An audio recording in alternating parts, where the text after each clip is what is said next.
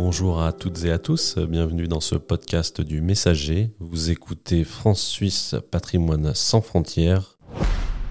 Intéressons-nous ici à une petite chapelle située à Étrembières, au pas de l'échelle, et plus exactement rue des Néo-Zélandais. Un détail qui, vous allez l'entendre, aura son importance. Nous sommes en compagnie de Jean Plançon, responsable des publications d'une association de sauvegarde du patrimoine qui s'appelle La Mémoire de Verrier.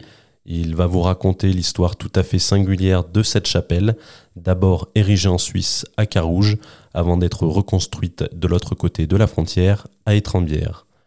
Commençons tout de suite par comprendre pourquoi et pour qui cette chapelle a vu le jour en 1859. Mettez-vous à l'aise, bonne écoute.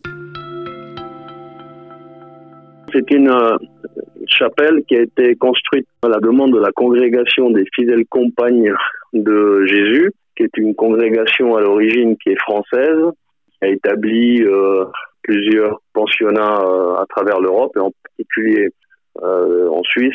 Donc elle s'établit à Carouge et puis elle a pour en fait de faire un grand pensionnat pour jeunes filles, en fait pour assurer on va dire l'éducation des jeunes filles plutôt de la haute société, ce qui fait que en dehors des Suisses, eh bien, on a des jeunes filles qui proviennent euh, de Russie, de France, bon, de divers pays. Euh, S'agissant d'une euh, congrégation religieuse, eh ben, elles ont souhaité bien sûr avoir une, euh, une chapelle pour leurs offices, et donc elles ont fait appel à Jean-Daniel Blavignac, qui est un grand archéologue cantonal, mais également un architecte qui va se distinguer par certaines réalisations artistiques, comme par exemple toutes les grandes fontaines de Carouge sont de Jean-Daniel Blavignac. C'est une chapelle qui est euh, de dimension euh, modeste, dans un style euh, que l'on appelle néo-gothique, et qui en fait assez rapidement va s'avérer un peu insuffisante pour les besoins de la congrégation parce que l'on note justement ce que ce pensionnat eh euh, connaît un succès assez rapide et bientôt elle a plus d'une centaine euh, de pensionnaires. Donc évidemment, bah, la chapelle est un peu exiguë pour pouvoir accueillir toutes ces jeunes filles. Donc à la suite de, de cela, la congrégation, toujours dans le même domaine, situé à Carouge, va faire construire euh, cette fois-ci une chapelle beaucoup plus grande, qui va reprendre en fait le style de la petite chapelle construite par Blavignac, donc, on va dire qu'elle est à peu près similaire, mais d'une plus grande taille. Donc, c'est la chapelle du Sacré-Cœur, et elle, elle sera inaugurée en 1866. Et c'est toujours Daniel Blavignac qui va la construire. Les, jeunes pensionnaires, euh, s'ils ont euh, l'envie d'aller euh, prier de manière un petit peu plus privative, elles vont plutôt aller vers la petite chapelle, alors que la grande chapelle, elle va être plutôt destinée aux offices réguliers de la journée. Au début des années 1870, le vent tourne en Suisse pour les religions qui ne sont plus en odeur de sainteté, un contexte qui va avoir des conséquences directes sur notre chapelle et la congrégation qui en est à l'origine. Au début des années 1870, on a euh, un phénomène qui s'appelle le Kulturkampf, un mot allemand qui euh, en fait veut dire euh, combat pour un idéal de société qui est lancé en fait par le par Otto von Bismarck, qui a pour euh, vœu de séparer l'Église euh, de l'État. Donc c'est la mise en pratique, on va dire, des principes de la laïcité qui sont un peu issus au départ, c'est vrai, des effets de la Révolution française, mais qui n'avaient jamais véritablement été mis en, en pratique. Et donc c'est l'Allemagne qui est la, la, la, première à le faire, ce qui entraîne bien sûr des tensions extrêmement importantes avec le Vatican. Et la Suisse, qui est un pays extrêmement proche de l'Allemagne, eh ben, va être très sérieusement influencé par euh, ce Kulturkampf et donc va adopter également un projet de, de, de principe de laïcité sur euh, l'ensemble du territoire, ce qui va conduire à la, la, loi sur la laïcité en 1874, qui ne va pas très très bien se passer. Pourquoi? Parce que des mesures anticléricales assez violentes vont quand même être prises, notamment vis-à-vis de l'Église catholique romaine. Et certains gouvernements cantonaux, en particulier celui de, Genève, eh bien, euh, va par exemple expulser le cardinal euh, euh, Mermillot de Suisse, va expulser toutes les congrégations religieuses, les monastères présents euh, sur le territoire cantonal, et puis va prendre possession de tous les biens de l'Église catholique romaine.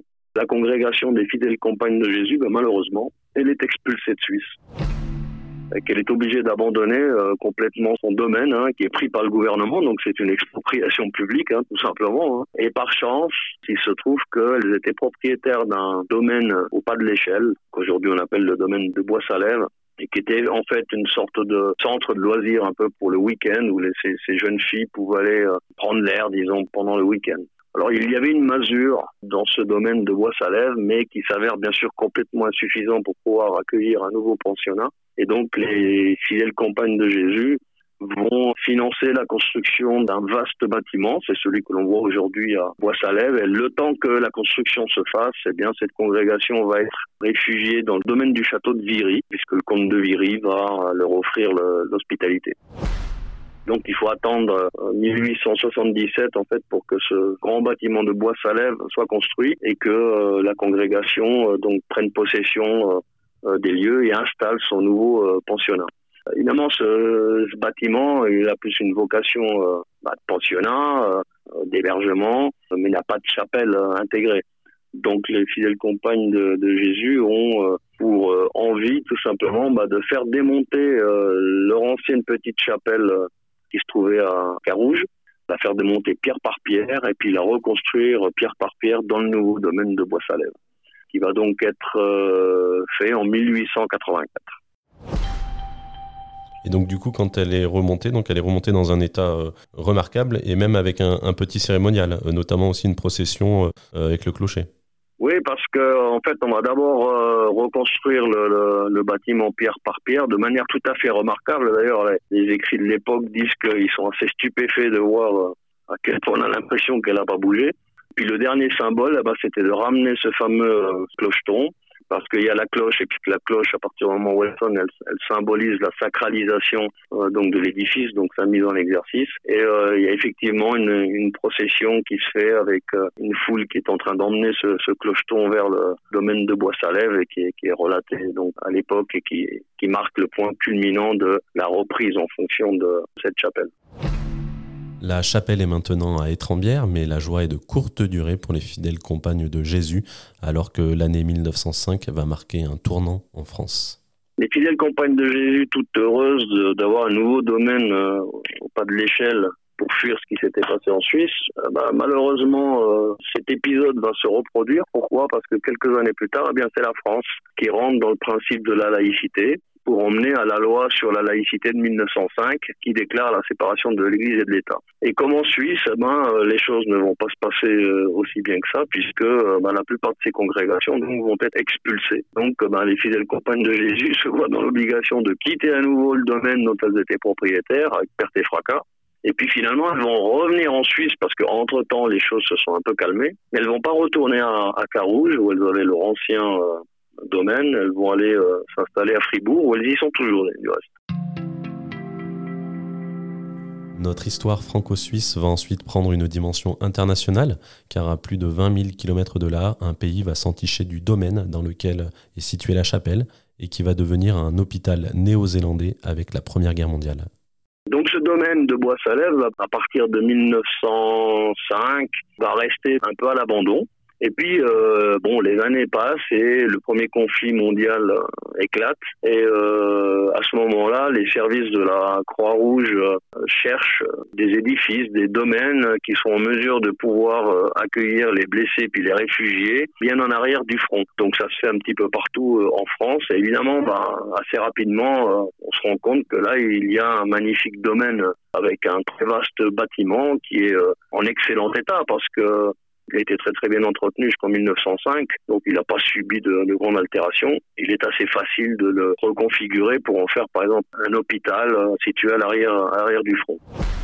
Ce qui est assez curieux, c'est un pour une coïncidence de l'histoire, il se trouve que le consul euh, de France qui est en Grande-Bretagne euh, à Londres, est un homme qui va s'occuper pas mal, disons, des affaires relatives à la Croix-Rouge, va avoir le soutien d'un certain nombre de familles néo-zélandaises qui se trouvent à ce moment-là euh, sur Londres et qui s'intéressent euh, eh bien à, ce, à, cet hôpital et qui euh, vont faire via le gouverneur de Nouvelle-Zélande pour la Grande-Bretagne une demande d'aide pour la réalisation d'un hôpital. Et alors ce qui est assez étonnant, c'est que le gouvernement néo-zélandais va non seulement répondre favorablement à cette requête, mais en fait va carrément tripler en fait financièrement la demande qui est faite à l'origine. Donc c'est un investissement extrêmement important qui va arriver directement de, de Nouvelle-Zélande et qui va ensuite être complété par des associations féminines caritatives néo-zélandaises qui vont euh, s'enticher de ce de cet hôpital et puis euh, euh, et se mobiliser fortement à travers tout le pays pour euh, apporter euh, des colis, des habits, des aides financières.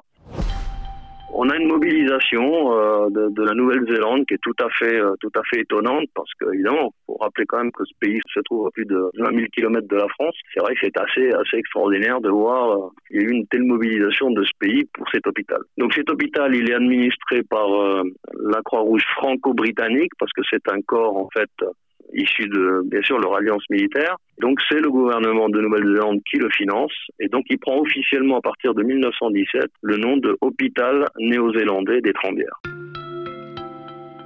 C'est un bâtiment qui va connaître euh, bon, diverses fonctions. À l'issue de la Première Guerre mondiale, c'est euh, d'abord les hospices de Paris qui vont l'occuper pour ce qu'on appelle les enfants chétifs de Paris. On est dans une période où on est beaucoup frappé par des problèmes de tuberculose et de pneumonie. Et comme c'est un hôpital quasiment flambant neuf, eh ben, il a les structures nécessaires pour pouvoir accueillir ce genre de, de, de maladie. Et plus est, on est en Haute-Savoie, donc un air qui est quand même relativement plus pur, donc il est parfaitement adapté à cela. Et puis ensuite, c'est la, la, la SNCF, en fait, qui va, dans un premier temps, le, le louer, puis finalement l'acheter, pour en faire d'abord au départ aussi un sanatorium pour les tuberculeux et les cheminots qui, ont des, des, problèmes euh, en pneumologie. Et puis progressivement, euh, eh ben, ça va devenir un très grand centre de, de loisirs qui va, qui va devenir aussi un, un centre de colonie de vacances, mais également un orphelinat il aura beaucoup de, vocations, essentiellement sous l'égide de la SNCF, jusqu'à ce que dans les années 80, euh, la SNCF qui commence un petit peu à se, débarrasser de, de, ces grands centres, parce qu'elle en avait beaucoup hein, à travers la France, pour qu'il stoppe complètement en fait son activité. Mais pendant la Seconde Guerre mondiale, euh, activement, il va avoir un, un certain rôle parce qu'on va, on va aussi y réfugier euh, des enfants, des enfants juifs en particulier. Il va également servir en 1947-48 pour des candidats juifs qui se trouvent euh, en Suisse et qui veulent rejoindre la, la Palestine au moment de la création de l'État d'Israël, mais euh, qui ne dispose pas euh, de papiers nécessaires pour pouvoir transiter à travers la France pour pouvoir se rendre en Palestine. Donc le cimetière euh, juif qui est à proximité va donc jouer un rôle pour ces passages. Et ce sont les cheminots de la SNCF qui sont donc propriétaires de ce bâtiment de, de, de Bois-Salève qui vont l'utiliser pour réfugier donc ces candidats à l'exil avant de les faire embarquer euh, clandestinement dans, un train que l'on fait stopper à la gare de Verrier-Bossé pour qu'on puisse les emmener jusqu'aux différents ports du sud de la France, Marseille, Toulon, Sète, et notamment l'Exodus, puisque euh, l'Exodus est un, navire qui va être financé par euh, un coreligionnaire juif genevois, s'appelle Erwin Heyman, qui est donc enterré ici dans ce, dans ce cimetière, et qui est un petit peu à la base de l'organisation de ces, de ces passages. Après la Seconde Guerre mondiale, la chapelle continue d'avoir une utilité, mais a ensuite failli être détruite, comme nous l'explique Jean Plançon. La chapelle, elle va continuer à avoir son activité religieuse tant que le centre de Bois-Salève a une, une activité. Donc que ce soit pendant la période où c'est un sanatorium ou soit pendant la période du grand centre de loisirs des colonies de vacances de la SNCF, euh, c'est une chapelle euh, qui sert. On y fait même des mariages parfois. Mais ensuite, progressivement, avec le temps, elle va perdre de son intérêt. Et lorsqu'à la fin, il y a quasiment déjà plus de euh, d'enfants ou de patients dans ce domaine, eh bien, elle va progressivement tomber en, en désuétude. Et puis ensuite, comme ce, ce, ce, domaine, à partir des années euh, 80, est complètement abandonné, bien évidemment, la chapelle va quand même souffrir notablement d'un manque d'entretien. Et euh, plus récemment, lorsqu'il est décidé de transformer ce grand bâtiment en appartement de haut standing, les travaux ne concernent dans un premier temps que ce grand bâtiment et, pas le reste du domaine. Donc c'est l'intervention de la commune des Trembières, de la municipalité, avec sa volonté de revaloriser ce, ce domaine. Aujourd'hui, elle en a fait un, un, très joli parc avec notamment un amphithéâtre extérieur pour pouvoir faire par exemple des, des audioconférences extérieures. Euh, qui va décider dans le même temps de sauver cette chapelle. Donc des premiers travaux de restauration importants ont été menés sur sa structure principale, sur son toit qui a été entièrement réhabilité. On a réhabilité également euh, le vitrail de façade qui avait été longtemps du, reste caché en fait par du, par du mortier. Donc aujourd'hui, il est entièrement restauré. Maintenant, il y a une seconde phase de travaux que la municipalité espère pouvoir faire. C'est plus une réhabilitation intérieure, peut-être notamment en restaurant les fenêtres à ogives d'origine qui ont disparu entre-temps et puis peut-être même restaurer ce fameux clocheton qui lui aussi a disparu avec le temps. Euh, voilà, l'idée c'était de lui redonner un peu euh, son aspect euh, d'antan, avec le but d'en faire plutôt un espace culturel. Donc on travaille actuellement à savoir si on en fera euh, une annexe de bibliothèque ou un espace d'exposition temporaire. Mais il y a en tout cas la volonté aujourd'hui de la, la municipalité de, après l'avoir déjà restauré, de lui donner une nouvelle vocation. Elle a été euh, très près d'être démolie. À un moment donné, euh, la municipalité euh, des Trembières voulait la, la démolir parce qu'elle n'y voyait pas l'intérêt. Puis c'est finalement sous l'égide de Annie Martin, qui est l'actuelle maire Trembières, qui a été élue euh, donc cette année, qui, a forcé vraiment une prise de conscience de la valeur de cette euh, de cette chapelle. D'abord par son histoire, ensuite parce que c'est quand même une réalisation de Jean-Daniel Blavignac et que sur euh, le plan régional cantonal, il reste quand même un architecte de renom et un très grand archéologue. Donc il convient quand même de sauver ce, ce type de construction voilà, émanant quand même d'un architecte qui a quand même marqué aussi à un moment donné euh, le visage euh, architectural euh, genevois.